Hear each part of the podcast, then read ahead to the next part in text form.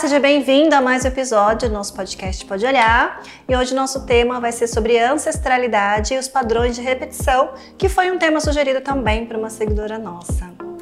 Vamos lá, gente.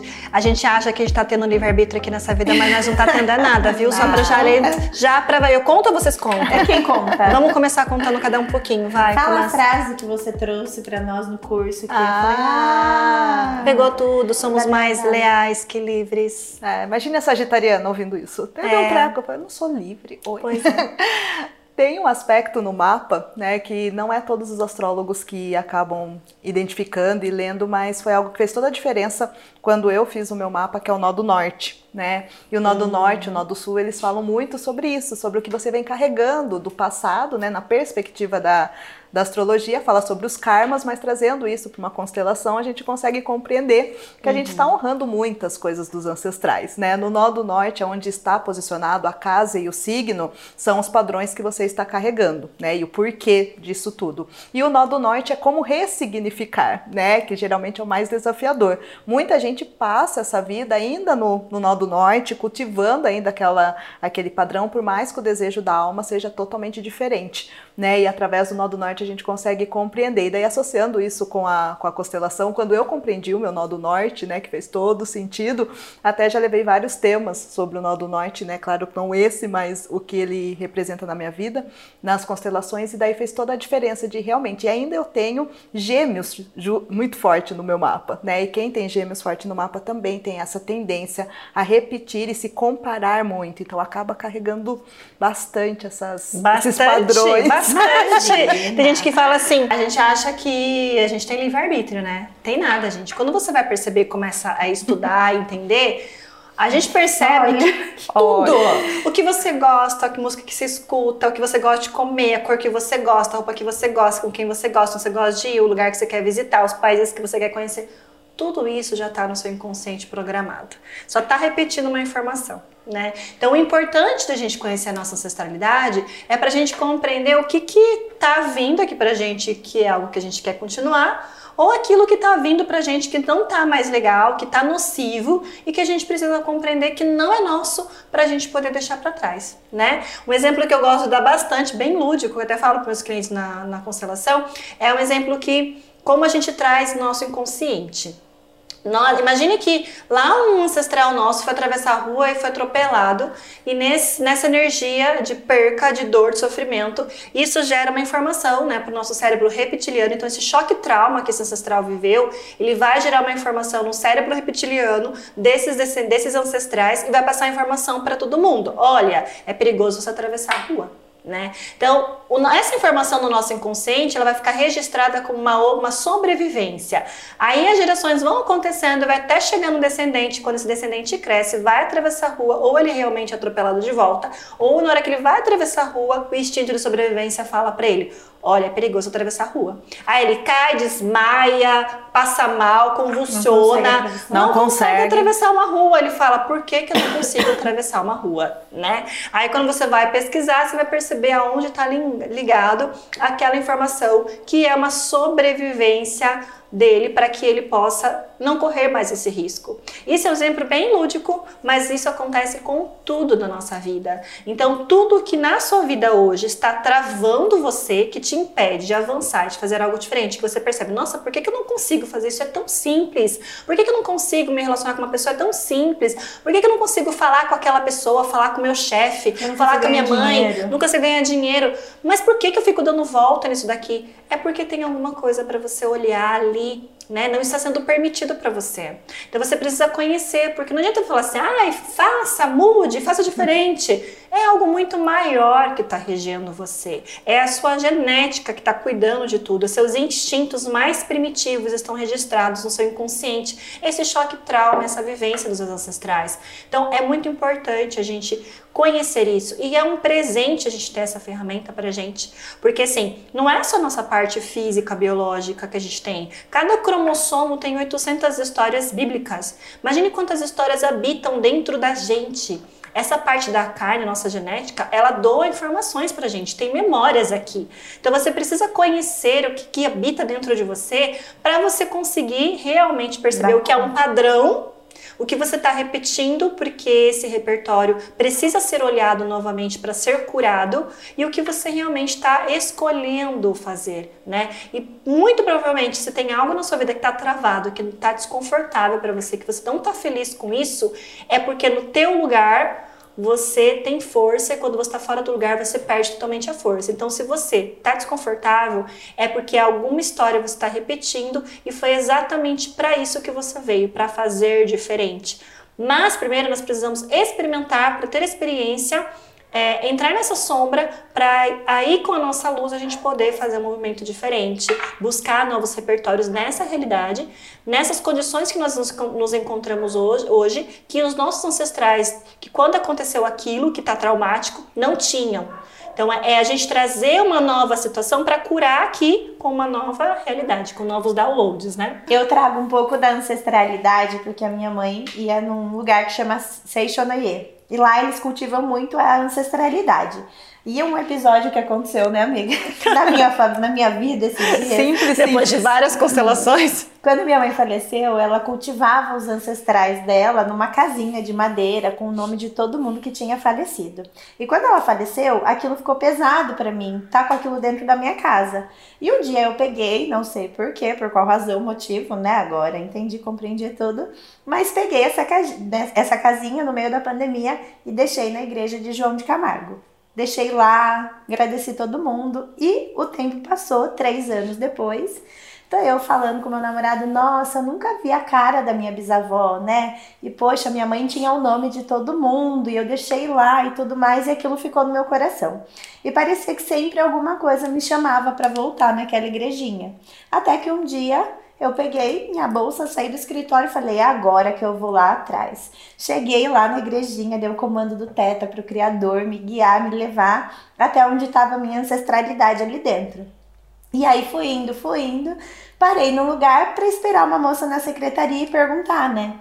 Quando eu parei, olhei para o meu lado, um quadrinho, uma imagem. Eu olhei a foto daquela. Tinha uma criança, né? E uma senhora junto com o João de Camargo e tudo mais. Eu olhei aquela criança e na hora eu falei assim, gente, essa criança é minha avó. Tenho certeza que essa criança é minha avó. Tirei uma foto, como mandei para minha tia. Ela, ai, é sua avó, é sua bisavó. A bisavó que eu sempre queria ver o rosto. E a minha bisavó, ela tinha uma energia de general, né? Uma energia que você olhava na foto, parecia uma energia masculina. Justo no dia, eu tinha minha revolução marcada com a Andresa. Nossa, e ela, então, verdade. Esse ano tá muito para curar o feminino, principalmente vindo da família do seu pai. Eu pensei, ah, é, olha só. Não me diga. Não me diga, né? Então, quando a gente começa a se conectar com a nossa ancestralidade, as informações elas começam a vir para nós, uhum. como pecinhas de quebra-cabeça. Quando eu me conectei com isso e trouxe, né, para minha tia, olha o que eu achei, a minha tia começou a contar mais a fundo da minha ancestralidade. Foi quando eu vi que tinha que a minha família começou numa guerra com uma enfermeira que estava cuidando de alguém que estava na guerra. Ou seja, isso explicou muita coisa que eu já senti. Então, quando a gente se conecta com a nossa ancestralidade, a gente começa a compreender o porquê as pessoas são como são, né? Uhum. Por que a gente julga tanto a nossa família, né? Tem tanto que as famílias muitas se quebram de tanto tamanho julgamento, tamanho incompreensão com o outro. E aí a gente começa a ver a nossa família e os personagens que habitam a nossa família de uma maneira completamente diferente. E aí, vendo aquela foto, eu falei, nossa, agora eu entendi. Por que isso? Por que, que dessa geração veio um câncer de mama, vindo uhum. de todas? Começou nessa avó que não tinha energia nenhuma feminina. E começa o movimento da cura acontecer. Então, a nossa ancestralidade, a gente pode mudar a maneira. É né? um mapa pra gente. É um mapa, exatamente. A nossa ancestralidade é um mapa. Todas as informações que a gente precisa para compreender a nossa vida, o nosso dia a dia, ah, tá lá. Tá lá pronto pra gente. E é. até pra gente compreender como quebrar o padrão, né? Que fica uhum. muito fácil. Ah, tá vindo uma era de aquário que a gente tem que quebrar um monte de padrão. Mas se aquele é o tem confortável. Tem que ter a base, evoluir, né? exato. Senão, é claro que a gente tem a tendência a ir pro mais confortável, né? Geralmente, quando eu vou ler, por exemplo, o Nó do Norte, a pessoa fala, nossa, mas eu tô no padrão antigo. Claro, você não tem o um repertório novo. Você uhum. tem que ter uma uhum. informação Sim. de como você vai fazer esse repertório. E daí que entra todas as técnicas que hoje a gente tem disponível. Então, a gente tem que ser muito muito grata também Sim, em muito. poder olhar para a ancestralidade e curá-la. Pensa que os outros olhavam e tinha que honrar. Era Sim, o honra, nosso né? corpo, às vezes, ele dá um jeito. Teve uma cliente Uhum. que veio e ela falou assim: Ai, eu tô vendo a minha cidadania italiana. E ela sempre vinha pra olhar relacionamento. Eu falava: Ah, é, entendi, compreendi. Quando ela foi se conectar pra buscar. Né, a cidadania dela italiana, ela se deparou com tantas histórias que aconteceram e muitos amores foram interrompidos, né? Muitas pessoas ficaram na Itália e os homens vieram ou vice-versa. E aí ela começou a se conectar de uma maneira muito mais profunda com isso. Lá estava a chavinha de tudo que ela vinha buscando. Então essas informações, elas liberam várias áreas da nossa vida. Sim, elas são como, como uma estratégia para a gente poder conhecer o que, que a gente tá, por que, que a gente está aqui. Porque se a gente nasce numa família, é porque tem coisas para ser resolvidas, né? Então descobrir o porquê, por que, que você tem tal situação, tal desafio para você viver na sua vida. Porque se você está aqui, não está à toa, né? E a nossa ancestralidade, ela tá ali para nos mostrar todas as histórias que aconteceram. E nós somos o sonho de todas elas, para a gente poder estar tá vivendo uma vida que não pôde ser vivida em cada época. Então, cada dor, cada sofrimento, cada coisas pesadas que aconteceram lá atrás, nós estamos aqui para evoluir, né? para pegar essa força de tudo que aconteceu e fazer algo bom com tudo isso. Porque olha quantas coisas aconteceram para a gente poder estar vivendo as possibilidades e oportunidades que nós temos hoje de escolha na nossa vida. Só que por lealdade, essa lealdade de somos mais leais do que livres, a gente acaba mais copiando o padrão vivendo de, de novo a mesma história do que fazendo diferente, né? Então, assim, como que a gente vive uma vida leve é, e como a gente sabe que a gente está repetindo um padrão? Como eu falei, quando a gente perceber que está pesado.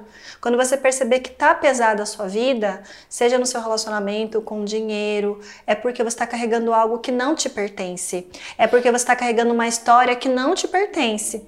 Porque quando você entra em contato com isso e olha, tá pesado, porque é para você parar e olhar para isso. Então, olha para isso que você tá olhando e tá pesado e vê para quem que você precisa olhar.